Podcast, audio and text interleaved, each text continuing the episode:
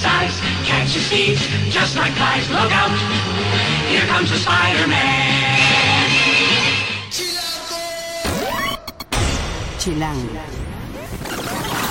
¿Sabían que Spider-Moy, este maestro de la Facultad de Ciencias que da clases con una máscara de Spider-Man, no es el único que da clases disfrazado? Esto lo descubrimos hoy en el podcast Chilango, donde nos acompaña Moisés Vázquez y nos cuenta todo lo relacionado a dar clases con una máscara. Y también para todos aquellos que quieren disfrutar de nuevos sabores, les daremos recomendaciones de restaurantes veganos en la Ciudad de México. Sí, no solamente para la gente vegana, sino para todos aquellos que quieren tener sabores diferentes. Eh, nada más para que se den una idea, les vamos a contar dónde se venden los tacos de suadero veganos. Esto y mucho más aquí en Podcast Chilango.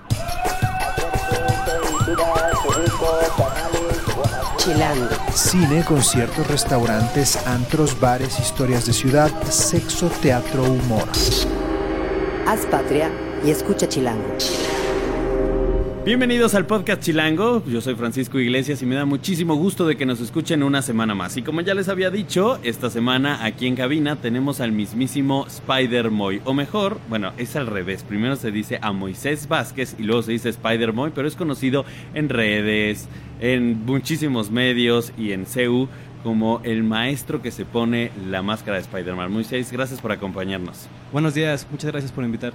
Oye Moisés, a ver, eh, ya seguramente mucha gente lo has platicado muchísimas veces, eh, el origen, cómo se te ocurrió y demás, pero platícanos un poco cómo es llegar a un salón, ¿no? Con los- unos estudiantes que no conoces y llegas ya con la máscara, cómo te presentas, seguramente ya más de uno sabrá, ¿no? Que les tocó clase con Spider-Man, pero ¿cómo, cómo, ¿cómo es tu primera presentación con los alumnos?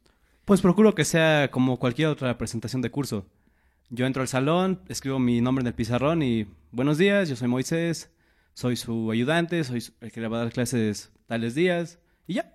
O sea, no, no, no hago como... Pero no hay un silencio, hay más risas, hay nervios, ¿no? Todo... Fíjate que no, eh, hasta ahora no lo ha habido. O sea, al contrario, dicen, ah, pues ya es él. O sea, no... Moisés, yo tengo entendido que desde el transporte ya vas con la máscara. Sí. O sea, Segu no conoce tu rostro. ¿Cómo, cómo funciona eso? No, no, sí conocen mi rostro. O sea, no llevo diario el disfraz. Ok. O sea, el disfraz sirve para, digamos, aprovechar mm, el estrés de todos. Es difícil aplicar examen, es difícil explicar un tema difícil. Entonces el disfraz como que aligera eso. O sea, mejora el ambiente. O sea, no, todo lo, no todas las No. clases vas disfrazado. no, no, no todos los días. Ah, ok. Y tú decides, o sea, para los días de. O sea, cuando, cuando viene disfrazado el maestro es porque realmente viene un tema difícil. Exactamente. No todos los días. Sí, no todos los días. ¿Cuántas clases estás dando ahora, Moisés? Ahorita estoy dando dos con otros colegas. Estoy dando autómatas y álgebra. ¿Y cuánta gente o cuántos alumnos estás? Pues en una clase tenemos inscritos casi 60 personas y en la otra ¿De 16. qué, ¿De qué es la clase? Ah, pues la primera es álgebra, es de primeros semestres, es de tronco común, y la de autómatas es solamente de ciencia de la computación. O sea, das clases, bueno, da- das clases en la Facultad de Ciencias para alumnos de todas las, o sea, de la mayoría de las carreras, porque dices que es tronco común, y también para algunas carreras en específico. Eh, ¿Cuál es la clase que más alumnos tiene? Um, en este momento. común. Ajá. En este momento, Sí. pues, ok. En este momento la que tiene más alumnos es autómatas. No es de tronco común, pero es la que más tiene. ¿Cuánto- Esa es la que dices que tienen cerca de 60. Ujú. ¿Y en la otra cuántos tienes? 16. 16. Ujú. ¿Y van todos? No, fíjate que no, no lo van todos. ¿Cómo? Pues hay gente que trabaja, hay gente que deserta. Entonces, usualmente el primer examen parcial es decisivo. Pasa el examen y mucha gente decide ya no ir. Oye, ¿cómo es dar, digo, ya, ya llevas ya tres años dando clases, ¿no? Como pasan, no, no eres exactamente un titular, pero lo que sí es cierto es que ya eres como una personalidad dentro de CEU. ¿Cómo, cómo funciona ahora un maestro como, como siendo una personalidad? Ya te piden fotos seguramente y yo no sé, pero seguramente tus clases la- las pelean, ¿no? Para que te estés ahí, ¿no? Para que hayan sido alumnos de Spider-Man. Ah, fíjate, eso es, es algo interesante. Fotos sí piden muchas. Mucha gente se me acerca a preguntarme cosas así del estilo, oye, ¿y no te da pena? O ¿por qué lo haces? Todo tipo de preguntas. Pero Yo me siento normal, o sea, yo no me siento especial de ninguna manera. Sí, hay fama, sí, ya, ya es innegable. Pero no me siento particularmente así distinto a los demás. Oye, ¿cómo te cogió una mm, comunidad de matemáticos? Estás en la Facultad de Ciencias, ¿no? Digamos que es una de las facultades, pues, no quisiera decir, no quisiera estereotipar, pero sí es como de las más serias, ¿no? ¿no? Matemáticas es un tema serio, ¿no? Este, ¿cómo, cómo fue el recibimiento de alguien que le gusta dar clases eh, con una máscara de Spider-Man? Pues mira, bien porque no soy la primera persona que lo hace. Ah, ¿no? No, o sea, eso es... Claro, a lo mejor mucha gente no lo, no lo sabe, pero en el pasado había un ayudante igual, llamado Osvaldo, que le mando un saludate. Él daba clase de Naruto. O sea, cuando era un tema importante, él iba disfrazado de tema de cosplay y de anime. O sea, y, uh, no, no fuiste tú el primero que hace No. eso. No, no, no. Hay otro profe de biología que se llama Evodebo. Ujú. Y él se viste como de insecto y difunde ciencia, difunde temas de evolución. ¿Tú tomaste clase con alguno de ellos? ¿Los conoces? Con Osvaldo sí. Osvaldo sí lo, lo ubico. Evodebo no, porque él es de biología. Claro. Y hay- hay otro colega llamado Jorge que él se disfraza del personaje de Saw, del juego, de la película de terror. Y así llega en su triciclo al salón, ¿eh? O sea, su máscara, todo O caracterizado sea, así llega. toda una liga de la justicia dentro de CEU. Ah, hay muchos personajes dentro de la Facultad de Ciencias. Digamos que yo soy uno de tantos. Oye, tú como alumno te acuerdas, o sea, cuando tomaste clase con nos, ¿cuál es el nombre de Osvaldo en Ajá. Pero el, el nombre Ah, no, él, artístico, él- ¿no? él es Osvaldo nada más. ah, O ok, sea, no él- tiene un nombre artístico, él- digamos. Él es Osvaldo. O sea, Ok, y ah, tú que cuando fuiste alumno, ¿cómo te acuerdas de eso? O sea, ¿qué pensabas de un maestro que estaba disfrazado dándote clase? ¿Tenía más credibilidad, menos credibilidad? Pues mira, para mí al principio fue extraño, o sea, no lo voy a negar. Porque yo estaba sentado comiendo y vi pasar a Naruto y dije, ¿y ese sujeto qué onda, no? Claro. Y me dice una amiga, mira, él, cada que da un tema importante, le gusta disfrazarse. Dice que eso le da como más poder a la clase, o sea, y yo dije, oye, qué, qué, qué gran idea. O sea, a mí eso me, me impactó, me maravilló. Dije, en un futuro, si yo tuviera una idea similar, pues me gustaría realizarla. ¿Y cómo fue la selección de Spider-Man? ¿Por qué fue Spider-Man? ¿Por qué ese personaje? Nah, pues yo soy fan del Hombre Araña. O sea, yo leo muchísimos cómics, veo las películas, o sea, las series animadas y... Oye, de todas las digo, ahorita seguimos hablando, pero de todas las películas, ¿cuál es la película de Spider-Man que más te ha gustado? Spider-Man 2, sin duda, la de Sam Raimi. ¿Por qué? Porque es la que mejor presenta la esencia del personaje. O sea, pasarla mal y no rendirse ante todo. Eh, ¿Solo te gusta Spider-Man o más bien te gustan muchos más cómics? Uh, y- no, cómics leo mu- muchos. O sea, más superiores, pues Wolverine, Daredevil, los X-Men. Y que siempre hay un superhéroe que te cae mal. ¿Cuál es el que te cae mal? Ok, me cae mal... mm, Por no decir... pues ¿cómo me se- caen mal varios, ¿sabes? O sea, Pero así, lo- lo- en el top 3 estos, estos son insoportables. ¿Cuáles son? Mm, vamos a ver. Me cae un poco mal, tal vez. mm, híjole, es que ahorita ya es. Ya hay una combinación rara en Marvel. Me cae mal Iron Man. O sea, a veces. ¿Por qué te cae mal Iron Man? O sea, a veces, nada más digo. Porque mira. Estamos hablando de los cómics, no Sí, exactamente eh, el cómics. papel en la Sí, película no, no, no, cómics, y eso, ¿no? o sea, como cómic, cómic. O sea. Por necio. O sea, es una. per- Bueno, el personaje es muy ególatra. El personaje es. Sí, es una joyita, la verdad es que no es... O sea, pero el problema es ese, que no le puedes decir como no te lo mereces, ¿me explico? Porque sí es un genio.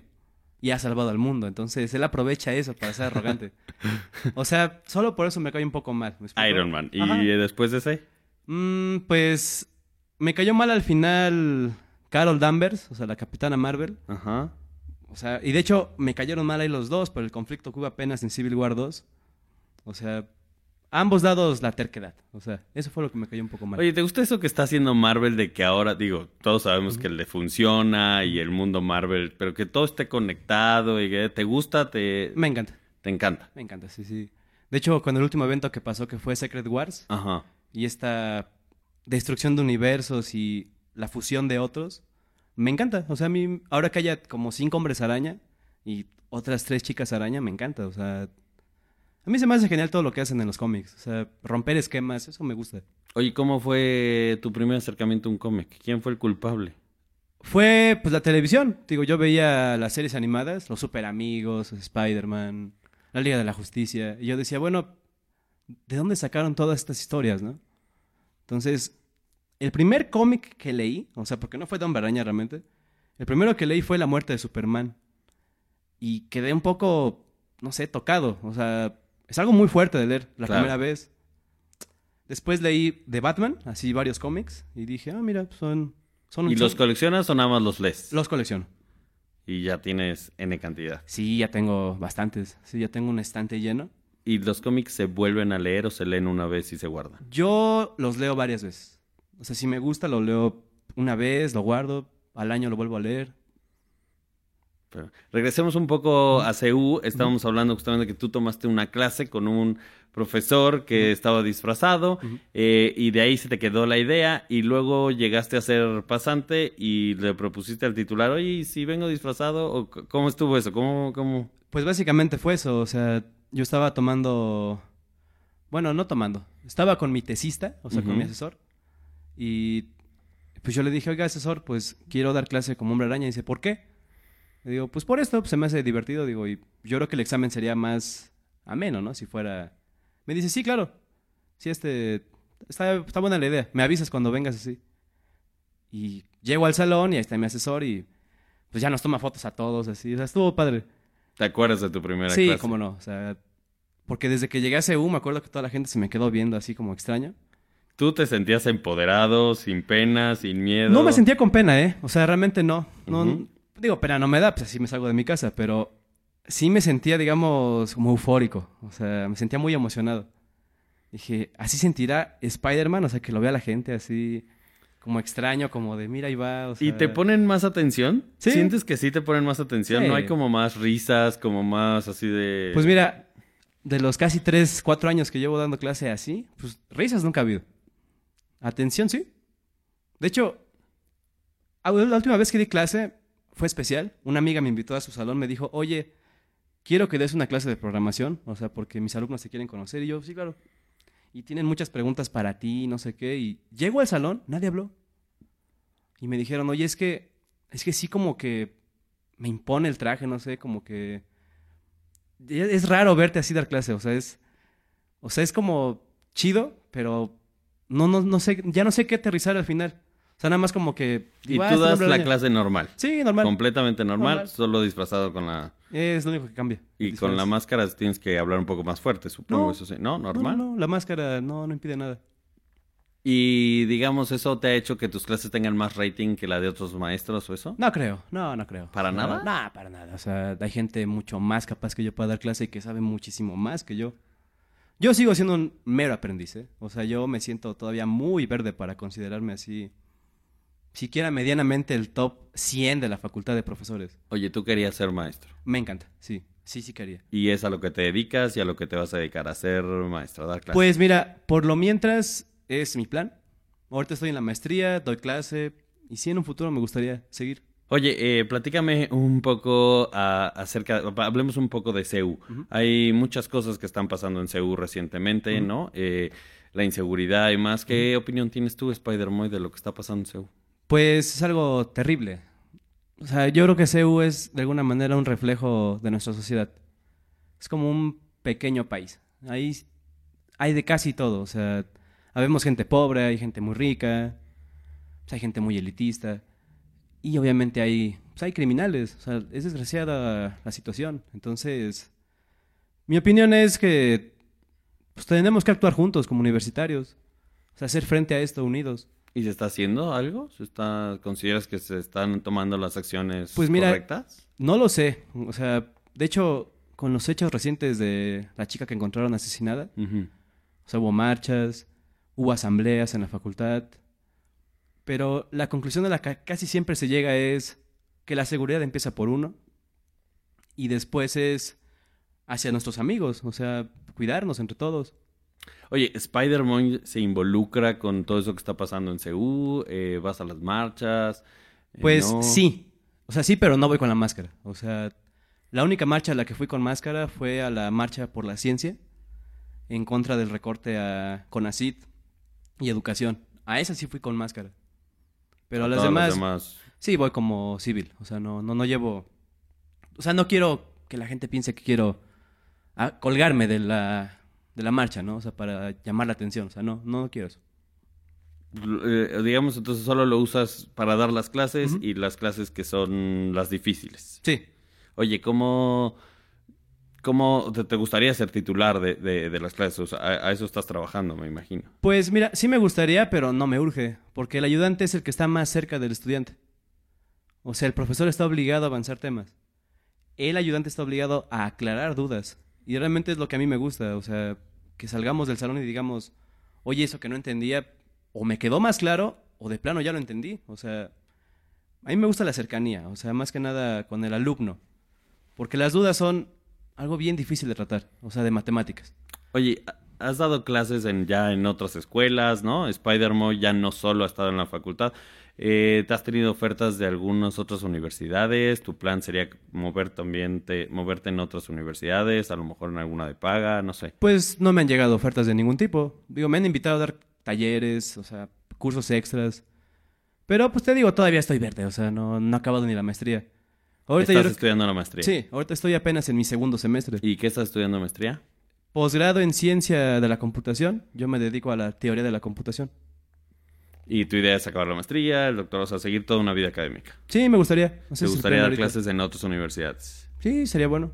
Vestido Sería- todo día de spider Sí, como no, o sea, eso ya lo pienso hacer hasta hasta que hasta que me muera, yo creo.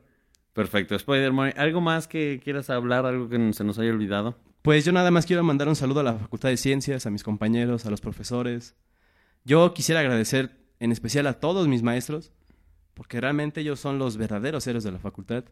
Yo me siento más el portavoz de la Facultad de Ciencias. Y créanme que hay gente muy capaz en este país, hay gente muy talentosa y lo que nos falta es una cultura a la ciencia, un apoyo a la ciencia. Y me encantaría que todos los niños que escuchan esto, o los papás de los niños, todos nos acercáramos más a la ciencia. Hay ciencia para todos. No tiene que ser matemáticas, puede ser historia, geografía, biología, lo que quieran. Pero ojalá se recupere en este país o se cree una cultura hacia el conocimiento, hacia el gusto por saber. Perfecto. Pues muchísimas gracias, Spider-Man. No, muchas gracias por invitar. Chilango. Esto es Tercera Llamada. Tercera Llamada. Comenzamos. Si pasa en la ciudad, está en Chilango. Y como cada podcast chilango, les damos las recomendaciones de esta semana. A partir de esta semana, ustedes pueden ir, no se pueden perder, las asombrosas criaturas de Theo Hansen en el laboratorio Arte Alameda. Arte Alameda tiene un horario de 9 a 5 de la tarde, vale 30 pesos, pero revisen bien en el sitio web porque hay dos horarios en los que estas asombrosas criaturas se mueven, ¿no? Entonces, para que ustedes vayan exactamente y puedan verlas en movimiento, vale muchísimo la pena. Eh, para mañana eh, está la nueva versión de El Mercader de Venecia que se está presentando en el Teatro El Milagro para que se den una vueltecita. El jueves eh, no hay que perderse también eh, Solsticio de Verano, que va a tener una corta temporada en el Teatro Orientación, vale 150 pesos, es a las 8 de la noche. Y también eh, ese mismo día pueden, o ya están por ahí en el Centro Cultural del Bosque, también podrían ver la espantosa y marginal vida de Godzilla, que es una reflexión con títeres sobre lo difícil que es encajar en sociedad, por si andan ahora sí como muy profundos ese día. Para el viernes, el viernes, eh, bueno, vienen los estrenos este fin de semana de dos películas, lo que de verdad importa, esta cinta que ayuda con ¿no? todo lo que, cada boleto, todo el dinero que se recoja va eh, para una buena acción para niños con cáncer y Huye, que son dos de los estrenos. Y bueno, en música tenemos a la banda de post-punk Brandenburg, que se presenta en el foro Indie Rocks, es a las 8 de la noche. Y el sábado, ya para el fin de semana, eh, pueden ver o les recomendamos la versión hardcore de Romeo y Julieta, que es dirigida por Mauricio García Lozano. Ese está en el Teatro Helénico, tiene dos horarios, 5 de la tarde y 8 de la noche. Y bueno, para todos lo- los amantes de la nostalgia, justamente este sábado en la Plaza de Toros a las seis y media, pues está el, el Classics Fest, que donde va a estar Vanilla Ice, Melanie C, Ana Torroja y muchos más que van a cantar eh, éxitos noventeros. Les recuerdo, Plaza de Toros, seis y media de la tarde. El domingo, y bueno, para los que no se han dado la vuelta y todavía tienen tiempo, en el Franz Mayer se despide la exposición El principio Kopf Hans Mayer eh, y el concepto de diseño colectivo. Se va esta semana. eh, los horarios del Franz Mayer, les recuerdo, es de 10 de la mañana a 5 de la tarde. Eh, cuesta 50 pesos y vale la pena. Y eh, ese mismo domingo, hablando un poco de música, el metal gótico de Moonspell, eh, pues estará en el lunario a las 8 de la noche para todos aquellos que quieran disfrutar de este grupo. Eso es más o menos las recomendaciones que les damos en la semana, pero también, y como ya se los habíamos adelantado, hablemos un poquito y por favor dejen los odios, porque cómo levanta odios este tema. Eh, hablemos un poquito de comida vegana en la Ciudad de México y para eso tenemos a nuestra editora gourmet, Diana Feito. ¡Woo! ¿Cómo estás, Diana? Muy bien, ¿y tú, Fran? Muy bien. Oye, a ver, siempre que publicamos algo en el sitio de comida vegana, surge El haterismo. eh, eh, surge la euforia, así, ah, ¿por qué comida vegana? ¿Por qué tenemos, o sea, por qué hay tanto odio a la comida vegana? Pues yo creo que, digo, la gente que come carne está bien, que coma carne es deliciosa, nos encanta, pero si hay personas que no está dentro de su rollo como alimenticio, pues no implica que sea como desabrido o feo, ¿no? O sea, la verdad, eh, hicimos una lista de diferentes lugares en la ciudad donde la gente que sea vegana o no ha podido ir y entrarle algún taco con salsita, cebolla, cilantro igual. Y pues se han quedado sorprendidos, la verdad, es que no todos dicen, no, no puede ser esto que es. Momento nada más para aclarar una situación. No es lo mismo, no es igual la gente vegetariana que la gente vegana. Y yo creo que valdría la pena que explicáramos la, diferencia. Sí, bueno, la diferencia es muy sencilla. La comida vegetariana tiene como productos del animal. Llámese un lácteo, queso, huevos. Y la comida vegana es completamente vegetal. O sea, es, por ejemplo, cuando empiezan a hacer equivalencias de proteínas eh, usando leguminosas y esas cosas de las que nadie quiere saber ni les voy a aburrir. Exactamente. Eh, ahora, lo vegetariano no comen carne, los veganos eh, no comen nada que venga de los animales, pero eso no significa que no haya platillos sabrosos o que se vean como verdaderamente Gordos, dilo, engordadores. dilo. Así como Exacto. gordos, sabrosos, ¿no? O sea, la comida vegana puede ser divertida, no tiene que ser...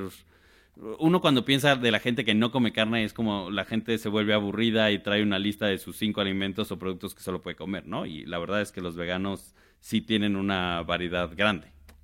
Sí, bueno, lo más común es como escuchar las típicas hamburguesas, ¿no? Así como de con portobello y no sé qué cosa, pero hay varios lugares, en especial en la Roma, porque pues, es como donde vive mucha gente, digamos que de ese estilo de vida, que venden desde tacos, venden, vi hace poquito de Los Losers, que es un lugar donde empezaron como zona de repartición en bici y ahora ya tienen su local, tienen como una hamburguesa de pozole, es una cosa... Una hamburguesa de pozole. Y hot dogs así de soya, pero si ves las fotos, que por cierto están ahí en, en la nota en el sitio, se ve gordísimo, ni siquiera te imaginas que eso es vegano.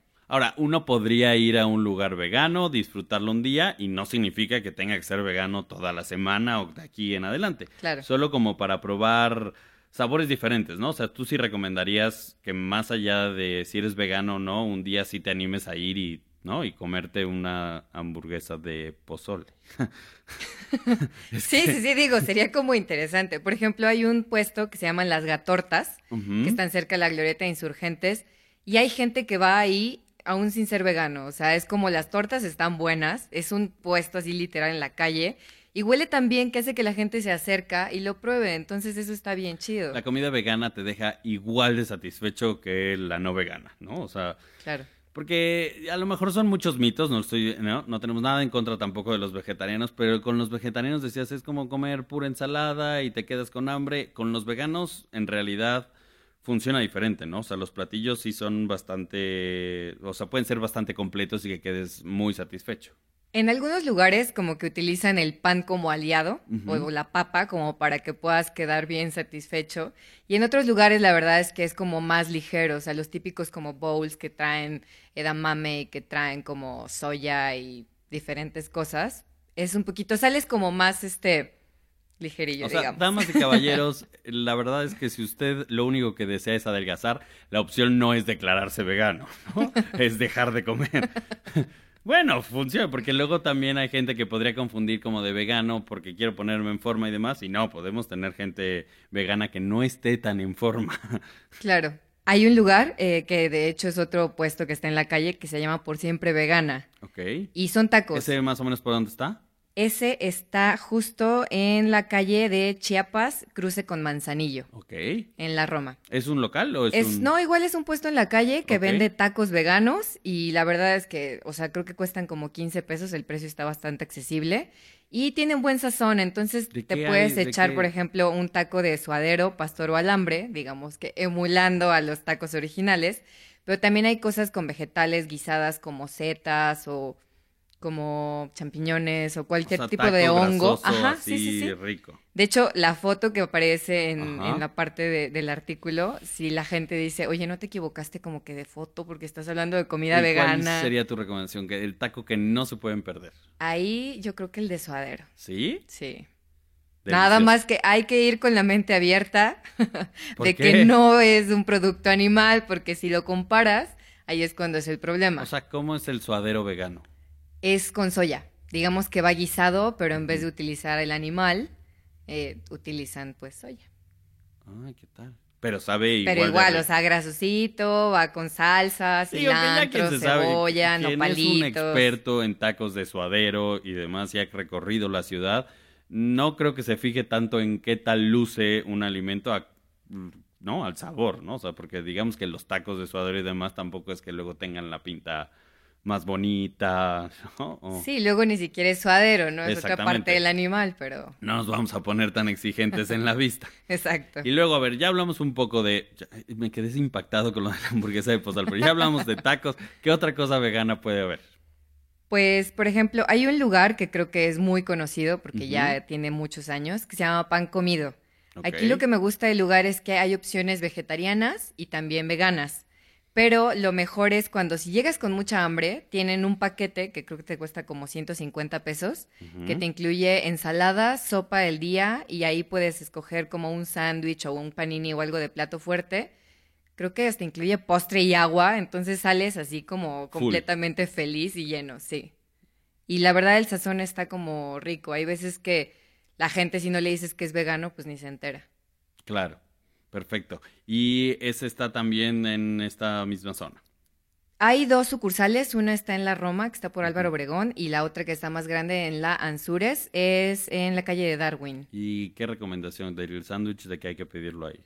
Ay, hay uno de curry súper rico. Sándwich de curry, Sí. que no hay que perderse. Exacto. Perfecto. ¿Algún otro lugar?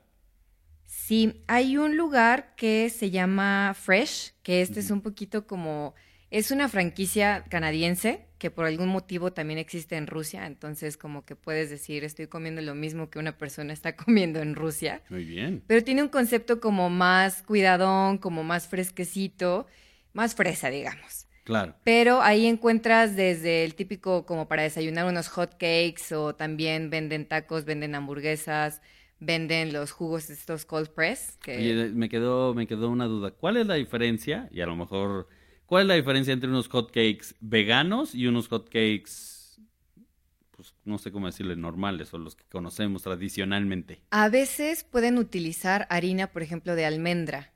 Entonces, la harina de almendra, digamos que las almendras se trituran hasta pulverizarse y eso es lo que se usa como para hacer el hot cake. Porque evidentemente no usan leche. Y le da un sabor completamente distinto, ¿no? Sí, pero la textura también es agradable y sobre todo porque pues viene el hot cake así como esponjosito y le pones como un poquito de miel encima y le pones arándanos y bueno, la miel también puede ser de agave, ¿no? O sea, si es que no quieren usar Claro. como miel de abeja, pero pues es como puedes Pero, jugar. pero es que más allá de, de poner, clavarnos en, en la cultura vegana, que digo es muy respetable y quien quiera seguirla la puede seguir, creo que como, ¿no? Para cualquier chilango chilanga que desee un día, ¿no? Encontrar nuevos sabores, probar la comida vegana no está mal, ¿no? O sea, unos hot cakes, yo creo que a nadie, ¿no? O sea, Ya nada más, con- digo, ya soy un agua a la boca, pero nada más con, con, con pensar en ellos y probarlos diferentes, con otros sabores, está padre, ¿no? O sea, no necesariamente es de, y no le puedes echar ni miel ni nada, porque, ¿no? Mm, Sin clavarse en la cultura vegana, creo que en- encontrarías sabores completamente distintos que a lo mejor valen la pena. Sí, aparte el uso de los vegetales, digamos que es bien interesante. Por ejemplo, hay un lugar que se llama La Pitaya Vegana dentro de Casa Quimera, que ahí es como un rollo un poco más clavado porque son crudiveganos. ¿Que qué significa? que las vegetales no están cocidos, entonces sus tacos Pero ¿por qué, por, por- por qué no los cocen? ¿Cuál es el asunto de Pues se cocerlos? supone que tú comer un vegetal crudo como que te aporta ciertos nutrientes que cuando lo coces ya no existe. Pero también hay vegetales que cuando los Claro. coces te aportan también como otras cosas. O sea, ya dejen de molestarse por los veganos, los crudiveganos. Pero espera, espera. Entonces aquí tienen unas tortillas rosas, que esas tortillas son bien especiales porque están hechas con maíz, betabel, ajonjolí, chía y amaranto. Entonces Todo junto. digamos, exacto, que en la tortilla ya tienes así como que tu super mega, este, ¿cómo se dice? Contenido nutricional. ¿Y qué le pones a esa tortilla?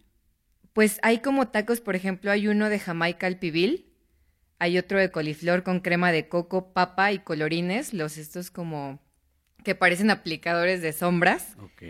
Y pues también llevan como salsita y encima le puedes poner un poquito de col. Y la verdad es que, aunque me veas raro, No, la te estoy viendo experiencia, rara. Es que sí me suena un taco de Jamaica. Es así. Bueno, pues la experiencia es interesante, porque Claro. sí cambia completamente lo que tú habías probado antes. Entonces yo creo que vale la pena que si tiene un amigo vegano, un día neta le hagan un favor y digan, mira, ven, te voy a llevar a un lugar bien padre que te va a encantar. Igual y si sales con hambre, pues después te vas a echar unos tacos a otro No, lado. bueno, pero hemos visto que en estos lugares hay platillos, ¿no? Bastante llenadores, no podemos negarlo, ¿no? Claro. O sea, y, y explorar y, y probar distintos sabores puede ser una, ¿no? Una cosa placentera. Por ejemplo, hay otro que se llama Utopía, donde lo más vendido son pizzas. ¿Ok? Entonces, de alguna forma u Y la otra, pizza, sorpréndenos. ¿Cómo es la diferencia en la pizza? pues igual, o sea, la harina, en vez de usar como huevo y todo lo que puede usar una masa normal, utilizan como otro tipo de ingredientes porque es un reto hacer una masa así y que realmente quede como que integrada Y y, queda que crunchy, se esponje, exacto. Entonces ya de ahí pues le puedes echar cualquier cosa. Lo que más usan, por ejemplo, es un chorizo, que es chorizo vegano y lleva así igual como cebollita morada y chilito. ¿Tú y... ya la probaste esa? No, esa todavía no tengo el gusto de probarla. Pero no suena mal.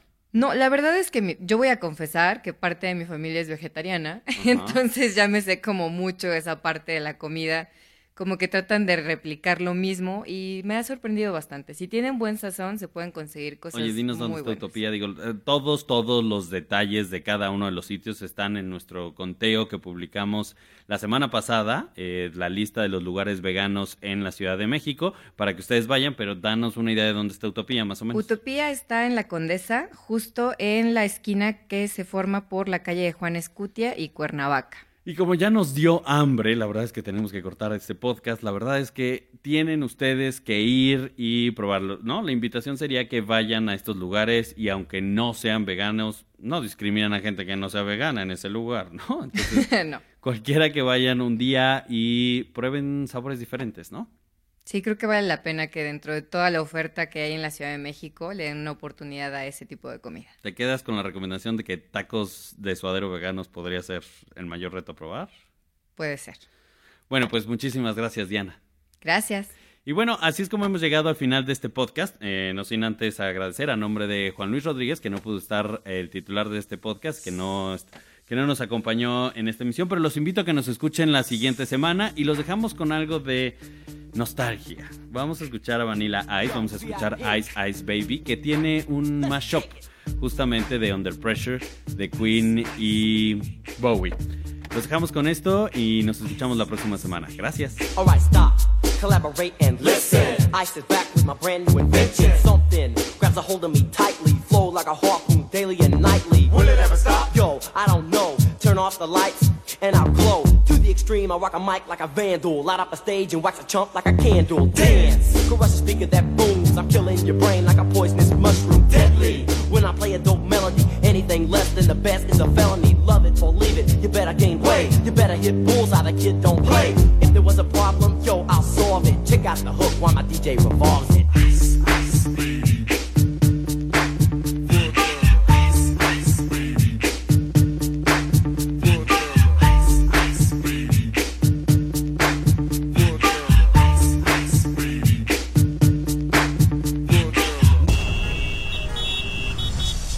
Patria y escucha Chilango.